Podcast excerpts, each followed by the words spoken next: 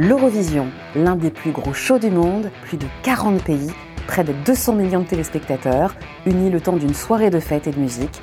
Et ça fait 67 ans que ça dure, mais que serait l'Eurovision sans ses fans? C'était la grande favorite, la Suède a gagné l'Eurovision.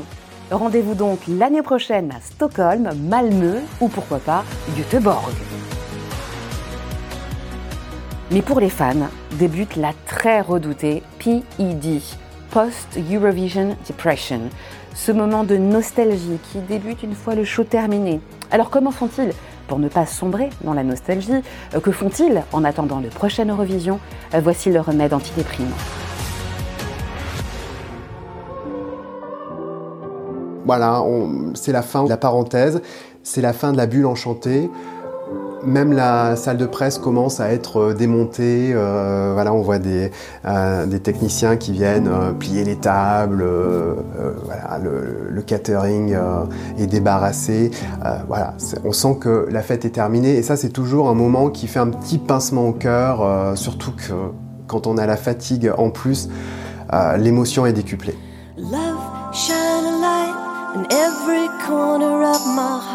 Pendant une semaine, dix jours, on est enfermé euh, avec des gens qui ont la banane tout le temps, qui sourient tout le temps, qui plaisantent tout le temps, qui chantent tout le temps, qui dansent tout le temps.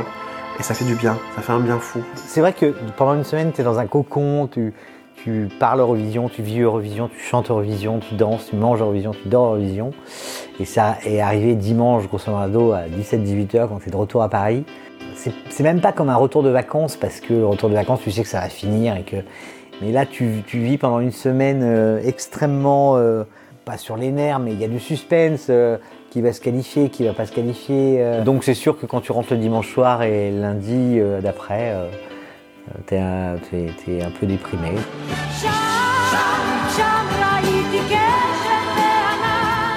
En rentrant le dimanche soir à la maison, c'est vrai que c'est un moment, c'est à ce moment où on commence notre euh, post-region depression, où on va quand même s'appeler pas mal avec euh, les copains. Puis surtout, on va débriefer, on va regarder euh, la finale en live du, samedi.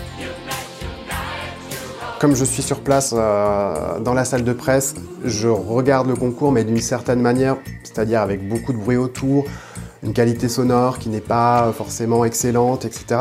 Et donc euh, j'aime bien prendre le temps déjà de revoir, enfin de voir plutôt vraiment devant mon téléviseur, sur mon canapé, les demi-finales et la finale. Donc déjà ça permet un petit peu de, sortir euh, en douceur de tout ça. Oui, quand on fait la finale sur place, quand on rentre, une des premières choses, c'est euh, regarder le show télé pour entendre les commentaires un peu acides et acerbes des commentateurs. Pour vaincre cette post-Eurovision depression, moi je me regarde euh, toutes les vidéos de, la finale, euh, surtout euh, mes préférées. Et comme c'est pas assez, bah, je regarde d'autres éditions qui m'ont beaucoup plu l'année d'avant, en me disant ah, c'était quand même bien l'année d'avant.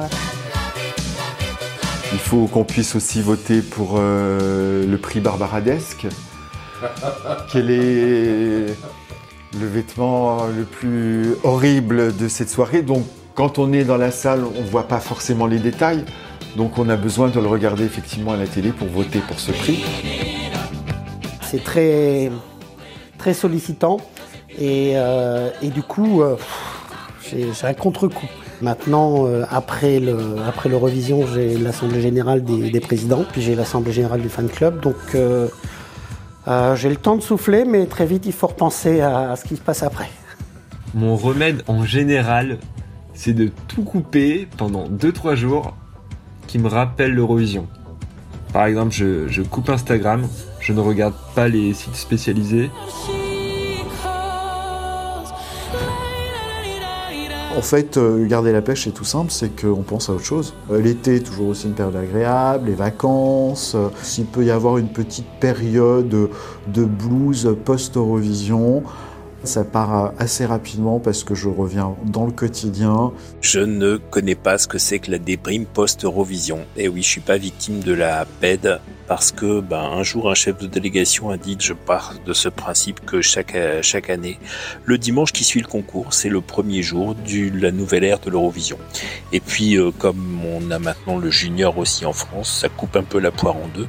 Et euh, au lieu d'avoir un Eurovision par an, bah, finalement on a deux Eurovisions par an. Bah, tu ressors très vite, euh, tu reprends des verres très vite et euh, tu commences le, la longue chronologie de l'Eurovision de l'année suivante. Quel pays va l'organiser quand on n'est pas sûr? Quelle ville? Quelle salle? Quelle date? Et puis euh, surtout, euh, le meilleur remède, c'est de se projeter dans l'édition suivante. Voilà, et de- d'essayer d'imaginer euh, en fonction du pays gagnant où ça va bien pouvoir se passer.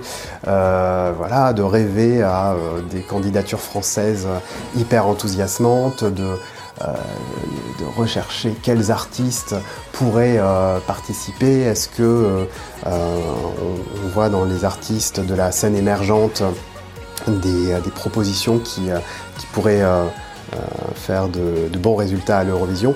Euh, C'est un petit peu ça mon remède à la dépression post-Eurovision.